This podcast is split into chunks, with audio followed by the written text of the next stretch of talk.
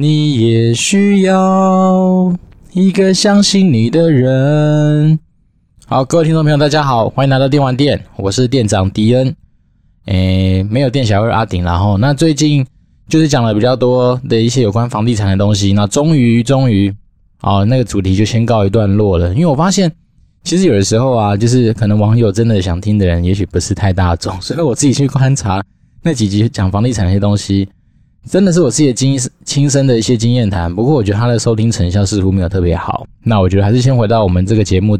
主要的大主轴就是讲有关电玩业相关的一些事情。好，所以今天这一集应该主要的都是会 focus 在说讲一些电玩业可能跟营运有关，甚至说你可能可以参考的一些职缺，然后还有一些工作内容，甚至是如果有时间的话，就会分享一下我以前自己实际上在从业的一些小故事。好，那在节目一开始，我们先还是跟我的三巨头的那个呃偶像们致敬。三巨头就是股癌、台通跟百灵果。好，那我觉得股癌最近他讲的，就是因为刚好最近台股其实或是美股都有做一些修正的的状况嘛。那其实他也一直讲啊，就是说其实市场本来就没有绝对，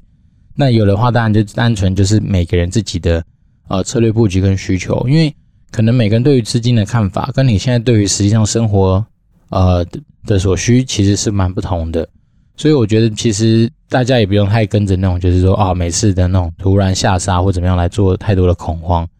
那因为如果你说你今天的方法相对是对的，是正确的哈，比如说都用自己的钱去投资的话，那当然你就比较不会受到这样的影响啊。我自己是觉得，相对而言，你的生活上比较不会有太多的一些呃不舒服的状况。好，再来是台通啊，他们这一最新的一集啊，我昨天听完，他们讲说，你心中其实有没有一些呃觉得很好听的歌，但是难以启齿的，好，我难以跟别人讲的，其实我觉得蛮多的啦。因为以他们的标准来说，似乎相对我觉得比较是那种口水歌的东西，好像都会被他们认为说比较难以跟别人分享。但我自己是觉得也没那么夸张了。但是当然你就会觉得说，诶，有些之所以被他列为是经典的歌，它确实在那个词曲的那种创作的内容上面，我自己是把它定义成那种广度或者是深度。那如果说有那种画面感的话，你就感觉到说，比如说有些歌一出来，你就会觉得，嗯，它就是很强。它就像是那种大海般的那种强烈，那那种口水歌的话，就比较相对于是比较清新啊，然后比较说可能深度上面跟那一对比就有差。那我举例啊，比如说像陈奕迅很多这样，陈奕迅很多的歌，他的歌词基本上是很有深度的。所以像是林夕啊，或是黄伟文帮他写的一些歌词，我觉得那种歌词都是蛮强的。当然，我个人如果真的要开始推荐一些歌曲的话，我觉得有首歌叫《苦瓜》吧。就是陈奕迅的苦瓜，大家可以蛮去听听看，因为我觉得他的歌词，黄伟文厉害的地方就是他在于他用很多你生活上面就可以意识到的一些词汇或是物品，然后来去比拟一些相对很艰深的一些道理，词真的写的是还不错。对，那我自己心中有没有很多很耻的歌？有啊，因为我以前一直来就很喜欢参加歌唱比赛。那歌唱比赛有的时候你是要去唱这么难或是这么有深度的歌，其实。可能我自己觉得我的那个表达方式，或是表达的那种情感诠释，也许没那么强，所以当然自然而然就会选一些比较相对流行的歌来参加比赛。好，那我记得像李圣杰的，我就拿过《远走高飞》去参加比赛啊。那这个你说很耻吗？其实唱出来也还好啦，只要你能够把它好好的诠释完成的话，是没那么耻啦。只是说，当我们在推荐歌的时候，可能就比较不会去推荐说，哎，这个歌很厉害，哎，然后可能会以说。像陈奕迅啊、张学友啊这种，我觉得相对来说，他们的歌你听起来那种广度跟气度就比较大的一些歌手，然后来推荐这样。好，然后百灵果的话，当然我觉得还是在等待，就是凯莉，因为他毕竟一直说他们其实每天回信都很忙嘛。那我上礼拜也投了一封我的自介给他们，那希望他们真的能够有机会看到的话，给我一些简单的回应，感谢感谢。那就算没有的话，我还是会持续投啦，因为我觉得。这就是一个跟偶像交流的机会嘛，那再来是又没有什么成本？那只是说就是很期待能够有一些好的一些回馈跟收获。好，那我们今天就先来讲讲，你如果说是一个社会新鲜人，甚至说如果你工作了几年，发现说，诶，其实游戏业甚至就是像电玩业，其实发展不错的话，想要进来我们电玩业，那你有哪些可能的工作你可以来参考或考虑哦？那第一个是因为我本身是做产品营运相关的。那目前我在动视暴雪是担任 PM 的角色，PM 就是专案经理。那 PM 的角色在暴雪的定义其实是开发 team，好，跟各个在地团队，比如说沟通的窗口。那甚至是我的角色也是要负责做很多的，比如说资料的分析，好，给予一些营运上面的建议，然后甚至是很多就是有关于啊、呃、版本啊或游戏内的一些大小事情的一些管理。对，所以你可以把它想象成是说，当你今天如果发生任何问题，啊，假如跟产品有关的，你可能第一时间不知道找产品团队里面的谁，那你就可以先来找我们 PM 这样的角色，然后我们就可以帮你把相对你的问题丢到对的窗口去解决。那所以我们 PM 蛮多时候其实很多人会开玩笑说，最好是 PM 不要开始动，因为 PM 如果他开始忙的话，就代表说其实真的有很多大事情发生。理想的状态就是我们可能也许就像这个。被供在那边的角色，然后最好是不要用到我们，因为用到我们的话，通常都会有一些小小的状况或是什么样的事情。啊，不过实物上来说，我们工作也不是说都是这么在救火啦，蛮多时候我们其实是主动需要去预防一些这些事情的发生。所以在活动很多时候开始之前呢、其实 PM 会参与蛮多，不管是测试啊，或是说一些状况模拟的工作，以确保说，当今天真的有任何意外发生的时候，至少是可能是在你的掌控之内，那可能是。在掌控之外的话，那至少也有个流程，或甚至一个方式，让大家可以有办法去在最短的时间之内排解相关的问题。好，那我们整个团队就是在做产品营运上的话，其实团队里面的角色就会包括说有社群，然后那社群的负责人，他就是负责说你那个产品可能针对于粉丝团，或甚至是针对于说呃相关的部落格的一些撰写，那甚至是一些社群活动的举办跟操作。那当然，我们的社群。有的时候你也必须要花很多的心思去跟，比如说现在实况组啊，甚至是合作的一些呃，不管是艺人啊，或者是说可能我们的就是比较始终的玩家，保持一些正向的互动，跟维持一些良好的合作关系。当然，在我们推行一些相关的社群活动的时候，它都会是一些可以帮助我们的地方。那再来是团队里面一定会需要行销，好，那行销的负责人。他通常要做的事情就会是针对于说行销活动的安排啊，行销预算的规划，那包括说很多媒体采购上面的一些布局跟策略的运用。那当然有时候你们会好奇说，哇，这些人这么多工，他真的有办法做很多事情吗？所以其实很多时候我们并不是完全完完全全都是自己来套下去做，而是说你要懂得运用资源。所以实务上我们就有配合的，比如说哦，做创意发想的公司。然后也有配合说，所谓专门做媒体采购的公司，好，甚至是有专门做活动规划跟活动执行的公司。那利用这些，就是有效利用专业的资源来协助我们做我们这边实际上，比如在营运上面需要的一些安排。对，那只是说，可能根据你实际上能够掌握的行销预算的多寡，你能够操作的程度，当然都会有大小的不同。那刚刚说了。社群的负责人，然后行销的负责人之外，我们还有公关的角色。那公关的话，当然很多，比如说上市记者会的举办啊，新闻稿的撰写跟发稿啦，然后媒体记者的一些采访会等等的安排，都会是由公关部门来去做处理。那公关当然他们也可能会有配合的一些相对对应的公关公司或是媒体公司，那他们可以帮忙做一些呃比较更大型活动上面的一些执行跟操作。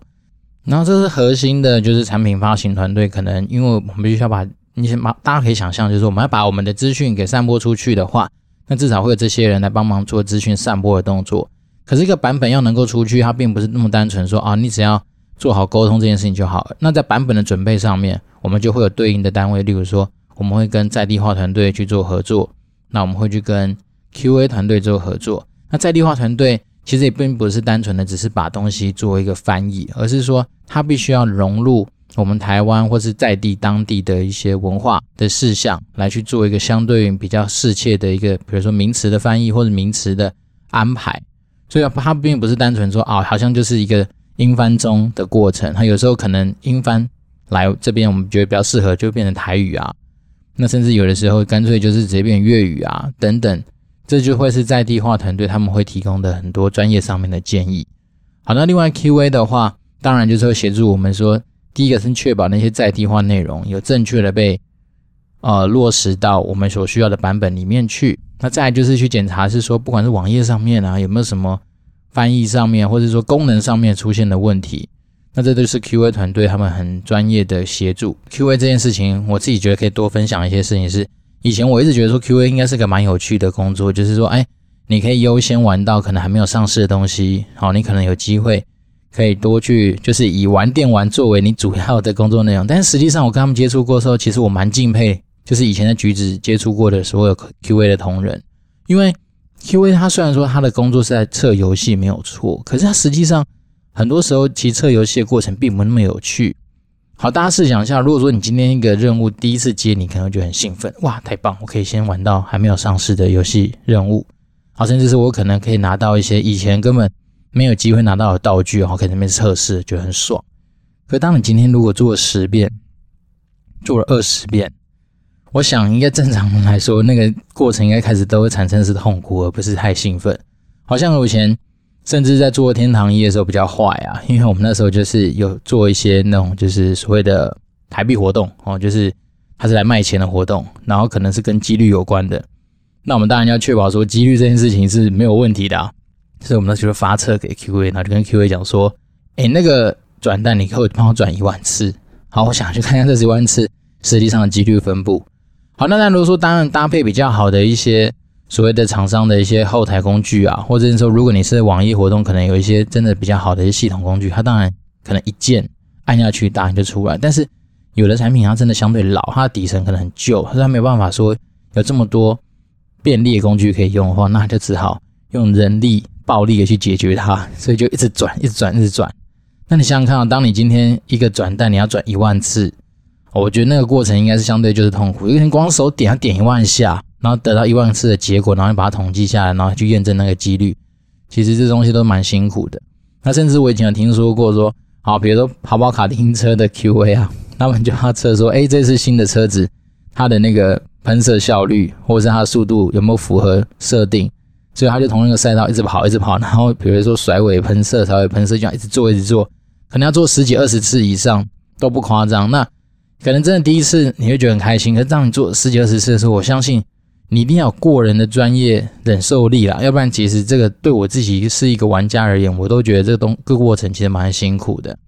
好，那当然 QA 我之前有去体验过所谓的一日 QA 的活动，那你就发现说，其实我们现在看是很简单的步骤，但其实在 QA 的那个 checklist 里面，其实它早就已经被细分到非常非常多的子项目。好，举例人，比如说账号是否能够顺利登录，我们大家可能想象啊，是不是就是是不是能够登录而已，就这么简单，但对他们而言。他们会切分细到说，别人账密输入的时候有没有问题，然后大小写的字源，它和判读上有没有问题，然后甚至是如果说有些禁字的部分，它会不会确确实被挡掉，等等等等。其实我们看是一个很简单的动作，但是在他们那个整个测试的流程上面，其实已经包含了非常非常多的一些呃子项目在里面。那我觉得这方面就是他的专业可以分享。那我因为我非常非常敬佩 QA 啦，所以当然多帮他们讲了一些。他们比较多的一些内容，那当然这个对于说，如果说你今天真的对游戏有兴趣，但是你可能没有相对于比较强的一些呃产品营运相关的一些本职学能，好，或者说没有相关的经验，那不妨可以考虑一下 QA，因为 QA 它其实是真的蛮有机会先接触到游戏，实际上在开发过程中的一个重要的的工作，那甚至是。以我们以前在橘子是代理商的角色，那版本要上线之前，其实也都是先 QA 开始去测版本的内容，呢，它也可以借此去掌握说，哎，每次活动或是整个游戏版本规划上面的重点。那当然，我觉得其实蛮佩服的是很多那种测 MMORPG 的 QA 啊，那个其实真的那个测试量都很庞大。那像是我们公司现在魔兽世界的改版也是，它的那个内容其实真的都是每一次你都要认真的去跑。然后去确保说它的整个品质各方面是符合期待的，所以我觉得说，其实游戏要能够出去，它并不是说一个单位哦买单就可以出去，而是它要经过很多单位同时在努力，然后达到可以出去的品质，那才会让它上架。好，那当然就是跟产品比较有关的项目啦。那你要说在电玩业还有哪些工作，其实有没有可能不接触电玩，但是进入电玩业？有啊，像是财务管理啊，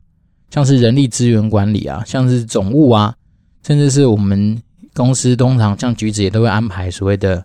呃接待人员啊，其实这些东西都会可能是跟直游戏没有那么直接相关，但是如果你会玩游戏，而且喜欢游戏，当然是更好。那不过说这些工这些工作就更吃说你可能在于你自己专业领域上面的一些知识，然后例如说人资可能是选训用留上面，你是不是有你的专业跟经验？那财管的话，当然就是对于说，诶，财务的编财务的规划啊，甚至是财报相关的一些编列啊，你当应该要有些的基础啊。那这些东西都是。你可以想象成是电玩业可能会有的工作，然后再来就是我们刚刚在讲那个所谓对外沟通这件事情上面，我少讲了一个单位叫做就是网页相关设计的的团队。那网页就分前端跟后端嘛，所谓后端就是说，你我们想象成说网页你接触到可能会有一些网页的活动，包括说你要登录，那它就可能牵扯到你的账号验证，那包括你要抽奖，那可能就会发啊牵扯到说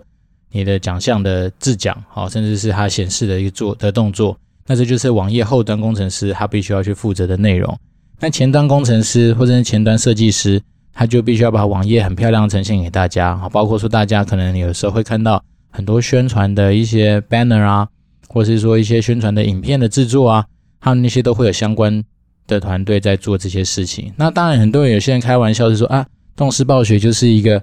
被游戏耽误的动画公司啊，所以确实我们一直以来都在推行很多蛮我自己觉得蛮好看的一些动画。那当然就是会有专门的动画团队在做负责。但不过这一集我觉得主要还是先 focus 在说我们实际上在地营运团队有可能会有的一些工作的内容跟角色。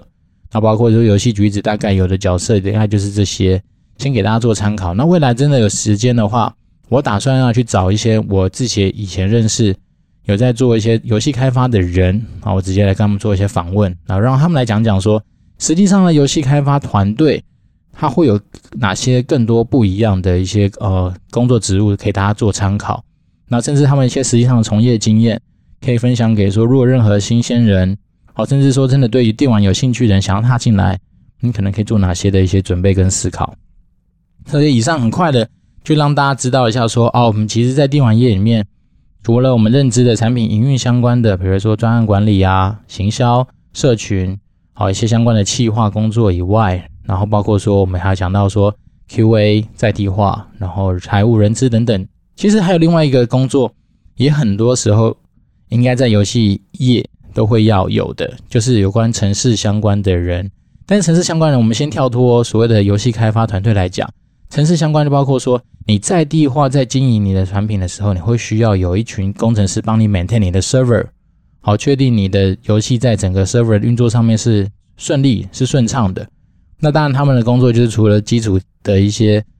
呃电脑硬体的架设之外，那当然还有很多相关的资安啊等等软体上面的一些建构，都会是那些工程师他们实际上呃工作的范畴。那再来是说，你一个线上游戏不可能说啊，完全就是开放免费，不让大家做金流上面的借接嘛，所以就会有所谓的金流部门，他们会去做一些，不管是信用卡啦，或是说，好举例，比如暴雪就是跟 MyCar 合作，橘子就是跟 Gash 加合作，那他们就会有他们独特的金流来去做一些串接，那这个背后就会有很多的工程师来去做这些工作上面的执行。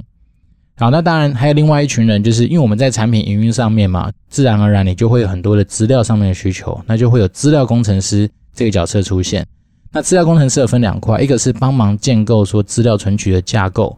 比如说你的背后的，比如我们常讲就是资料后台，资料后台的格式怎么样去做，那格式那些资料怎么去串接，那些资料怎么样去导入，这就是所谓的资料工程师的工作。那另外还有一群人就是。当我们这些资料有了之后，他们才去帮把帮忙把这些资料捞出来做分析，然后透过分析出来的结果来提供相对应的一些营运上的建议。那我自己是 PM，比较有在偏向于说，我还必须要去捞一些资料，甚至是我必须要去找这些资料工程师，把一些资料吐给我，然后让我在我所需要的资料过去分析出一些我想要的答案，大概是做这些事情。所以这样讲起来，嗯，我觉得。想跟大家分享，并不是说这些工作的细节，而是说想跟大家分享的这件事情是说，在游戏业其实真的很多工作机会，那甚至是它有很多不一样面向的需求，所以并不是那么狭隘的是说，哦，在电玩业好像真的只是打电玩，电玩只是我们的产品，但它其实背后还是有很多的专业，而且这些专业其实是跨领域的。好，我们举例人，比如说刚刚讲的，不管是网页设计啊。甚至资料工程师啊，好，甚至是后台的建构的一些资讯工程师，其实在各个行业，我相信都有需要。因为举例人，比如说资料工程师，你去金融业啊，那金融业一定也有你可以发挥的地方啊。不管你去科技业，可能也都会有你可以发挥的地方。所以也就是说，电玩业有的时候它也，它虽然特别，它特别地方在于它的产品是电玩，但是它其实也没那么特别，就是因为我们对于人才上面的需要跟需求，其实跟很多行业是一样的。那我们所需要的技能跟知识，其实也是类似的。所以我以前常跟很多我自己认识的同学讲说，我在电玩业上是做产品营运，但是其实真的让我哪天如果跳脱电玩业，必须要去做举例人，比如快消品的，比如说啊卫生纸啊，比如说方便面啊，比如说零嘴等等的产品营运，我相信我的大精神跟大概念应该是类似的。那当然，我可能要花点时间去补足的是。那个产业或那个产品相关的一些背景知识，但是我在整个做事情的思维跟逻辑上面应该是没有太多的不同。对，那这是我觉得电玩业之所以呃它也没那么特别的地方。那当然很多人会说，哎，我进电玩业只是因为单纯我很喜欢玩电玩，然后我有一股热情，我是不是带着这一股热情就可以加入电玩业？其实我觉得有的时候也并不是说要去泼冷水啦，而是说。我觉得热情这件事情，应该是你放诸所有的产业，在找人上面总是会希望要有的东西，对吧？那只是说，我们一般人往往会觉得说，因为电玩可能是他的兴趣，所以你在展现热情上面，自然会比较明显，对。但是你不能不能说啊，我今天去应征永丰鱼，然后做卫生纸，然后对卫生纸很有热情，这件事情相对比较特别，比较怪，对啊。所以我觉得这热情这件事情，其实并不是说。它是一个绝对加分的项目。对我自己的想法是说，热情它可以是一个你以后再展现出来的东西就好了。当然，我们在要进来电玩业面试的准备啊，甚至你一些履历的准备，还是就应该要拿出你应该要有的水准。对，那这些东西我觉得它跟其他产业真的就没有什么特别，就是说你好好把自己的的强项展现出来，然后针对于那个职务为什么需要你，你可以好好的去。表达，然后甚至把你费力进去那个职务所需，那这样相对而言，它就会让你比较有机会能够去担任那个职务上面的那个负责人，而不是说单纯只是说啊，我进进来电玩业，我很强的热情。其实我自己都觉得，我自己对电玩业有一股，到目前为止，我虽然已经从业十年了，我其实热情绝对不会输给啊、社会新人，甚至任何人。原因是因为我现在不只是在这边从业啊，我还希望说能够把电玩业的好。好好的去散播出去，来让更多，比如说学弟妹，甚至更多本职学能很强的人，我们一起进来，让台湾，或甚至让电玩业这个地方能够蓬勃发展。那我热情是展现这种地方，要不我干嘛开 podcast？我拍卡靠北，我开 podcast 一个最大的一个初衷，其实当时候就是很希望说，能够让更多人知道电玩业的好，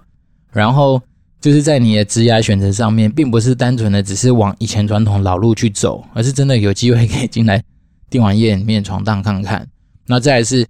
嗯，我觉得宁为鸡首不为牛后，在电玩业其实是蛮有机会发生的。那我我可能在第一集有讲过吧，其实电玩业它本来要的人都是一些比较年轻的人嘛。那再来是说，也很给很很给年轻人机会。那再来是，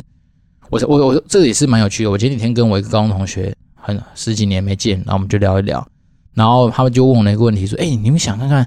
你们现在我们以前那高中同学里面有没有谁比较奇葩的？”然后那时候我们就想说干奇葩，好像你真的在台积电上班，在哪里上班，我们都不会把你列为奇葩。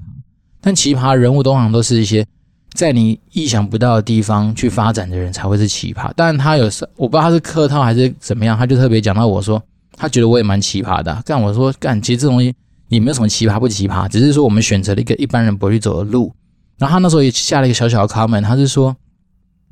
好像也是真的，也就是大家都会觉得说，玩电玩的人，也许可能学经历比较，呃，学历可能相对比较不会到那么高啦。呃，我我是没有这样觉得，但是我因为我自己念研究所的过程，其实也大家都有很爱打电动的朋友。那我只是说，当然很多人在玩电动这件上面很容易玩物丧志，就是说，哎，一玩可能忘记时间，而且忘记正事。这件事情，它确实它的几率比较高，但是我们就像用一样的的那个逻辑回推嘛，也就是说，当你今天如果书又念得好，那又喜欢玩电玩，那你踏入电玩业，自然而然你就有机会比别人站在一个相对比较好的起跑点。好，这是我觉得我自己亲身经历走过来，我觉得可以分享给大家。就是说，我自己在这个产业目前看到所谓的高学历这件事情，它的比例似乎没有这么高。因为我自己有去打听过一些其他产业啊，比如说我刚 我最常喜欢举金融业，因为金融业它就是一个非常喜欢拿学经历来当成是你一个保护伞的一个地方。对，所以比如说有些人，对他们说，如果以美国的文化来形容的话，可能东岸跟西岸你就可以感受到那种差异。像我以前很喜欢去加州玩嘛，那加州的人就是相对比较热情活泼，所以充斥很多科技业跟创业家，对吧？啊，但是听到是东岸的人，就尤其是纽约。他们可能对于你的学经历，就是你的 background 是什么，就会很在乎。那我自己觉得，电玩业至少让我觉得还蛮开心自在，就是说，他比较不会有这么多的一些乘客啦。对，那这个就是可以分享给如果还没有进入电玩业的人，可以去思考一下。那当然，我们都知道，其实你当你开始找第二份、第三份工作的时候，学历已经真的就不是太重要，而是你在工作上面，你有得到什么样子的经验。跟你有带出什么样的成果，那个才反而是最重要的事情。对，像我自己跳到暴雪来的经验，就是我相信，如果没有那时候在游戏橘子这么辛苦的打底起来的一些呃成绩，甚至是一些经验上累积的话，我相信也很难说有机会一次挑战暴雪就成功。所以我自己是蛮感谢，虽然说那个时候在橘子真的很辛苦，对啊，那我辛苦在哪里？我先哎，对啊，刚刚讲说，如果今天有时间可以跟大家分享一下到底都是多辛苦。我记得我自己第一个呃游戏接的产品负责人是那个爆爆王。记得我接的时候，本来好像以为说至少那个团队会有三个人跟着我一起做，连我还三个人。但是没想到我接的第一天，好两个企划就跟我说他其实被调单位。接给我的那个产品负责人，猛，他直接说他离职了。对，所以变成说我在很短时间之内，我觉得一个人要接三个人分的工作，所以导致我那个时候基本上每天大概十点左右上班，然后凌晨一点左右才下班，就是你会觉。接触到产品负责人、行销企划跟游戏企划的工作，那基本上白天都是在做产品负责人的一些报告啦，然后游戏企划的一些版本设定跟测试相关的内容。那我永远记得那种网页设计的一些设计单，或甚至是一些行销宣传单，都是晚上十二点左右开始写。但是也因为这样的话，那时候就培养出一些说哦，我可以在很快的时间之内完成这些东西的技能。那这个技能很有趣，就是。其实很多人都习惯说啊，我想要在网页上面把很多的活动内容都写得很清楚，好，以免说产产生很多的困扰或纷争。我们那时候的大绝招就是这样，因为我已经没有时间去把那些细节好好的腾在我的那个网页设计工单上面，所以那时候我的做法就是，我永远都是把标题想了一个很很感觉蛮厉害的标题，然后想一些还算是蛮不错、有吸引力的一些副标。那接下来所有活动内容就写说，预知活动详情，赶快进游戏内去体验。然后后面当然会留下一个很重要的警语，叫做“官方保留就是更改以及修改活动的权利”。那时候大家都是用这样的方式在过生活。然后十二点开始做工单，通常大概是一点多应该就可以送出去。那这个中间的过程就包括说你还要找图什么的。所以那时候我记得我在做爆爆王的时候，嗯，曾经干过很多的事情，很奇妙，是因为我没有办法有时间，就是说我先想好。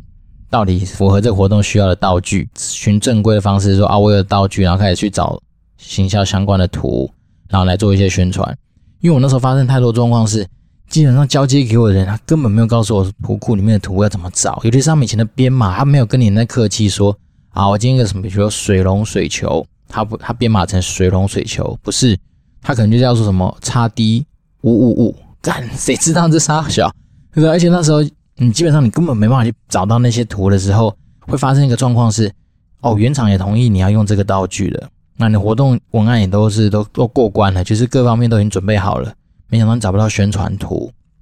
然后那时候很可能就是我们家的那个就是前辈，就是说去跟原厂要图，就会显示出你不专业，你懂吗？就是这种东西跟原厂要，其实他会就觉得说你好像没有认真在做产品，所以那时候压力很大，所以到了后面我在做一些游戏用的时候。结果就直接大绝招，我先进图库里面用肉眼看，哎，我觉得这个图好像不错，可以拿来用。那我接下来活动我就用它，好，然后可能就是利用，就是说利用这样的方式来去跟原厂沟通，然后赶快把一些那个就是活动案完成。所以那时候有发生过一些状况啊，就是有玩家就说：“我靠，这公司超佛心诶，以前好几百块的，比如说水球，好或者是装饰，直接拿来送。”对，然后那当然那时候我被赋予的那个目标，其实并不是说哦一定要赚钱怎么样，而是那时候是为了维持住爆爆王应该要的人数，所以那时候当然在这种地方的操作空间就相对比较大。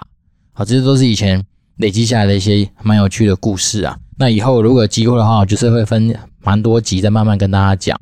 因为毕竟很多时候你这一个人在做一些事情的时候啊，你自然而然你会被呃训练成说你那些小宇宙就在那个时候就会爆发。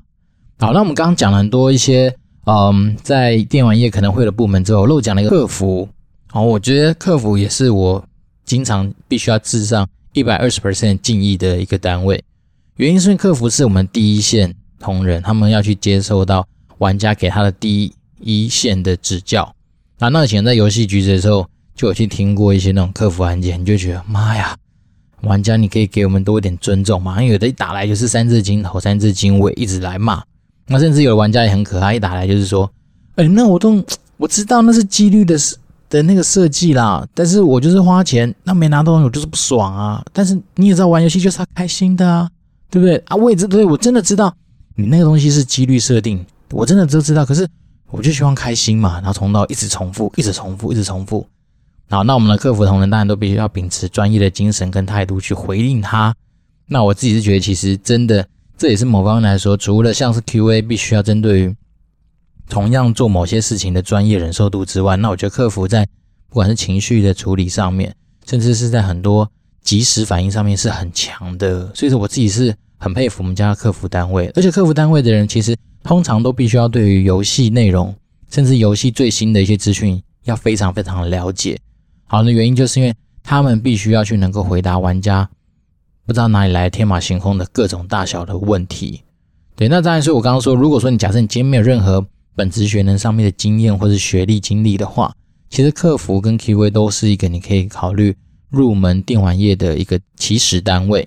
那就我自己实际上看到的很多经验，就是很多人其实先进了客服，先进了 QA，但是后面开始转，不管是游戏企划或是产品企划的人，其实大有人在，所以这个几率其实蛮高的。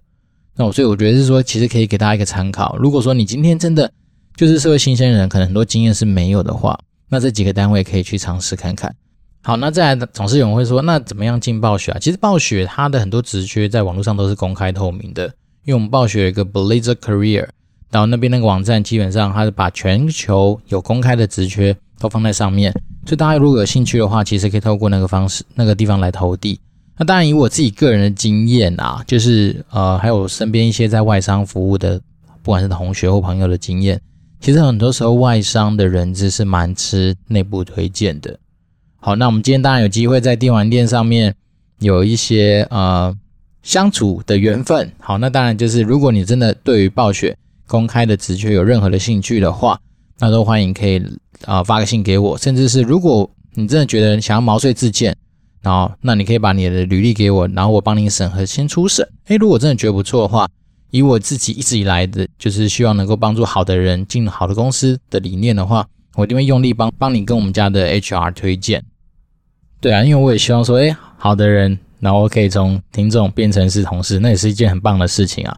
但是我必须说。因为暴雪就是外商，所以如你一旦进来这边，我觉得你那些学历、经历可能每个人都不一样。但是有一件事情，就是英文这件事情，请千万一定要有一定的准备跟一定的呃程度再来挑战。因为我自己实际上这几年也有推荐蛮多一些朋友想要进暴雪嘛，可是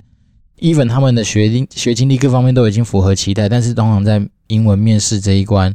就会有一些落马的的现象发生，甚至有些人其实多益考得很好诶，我记得那分数都很高啊，可是他居然说他不不太会讲，或是怎么样？我觉得天呐，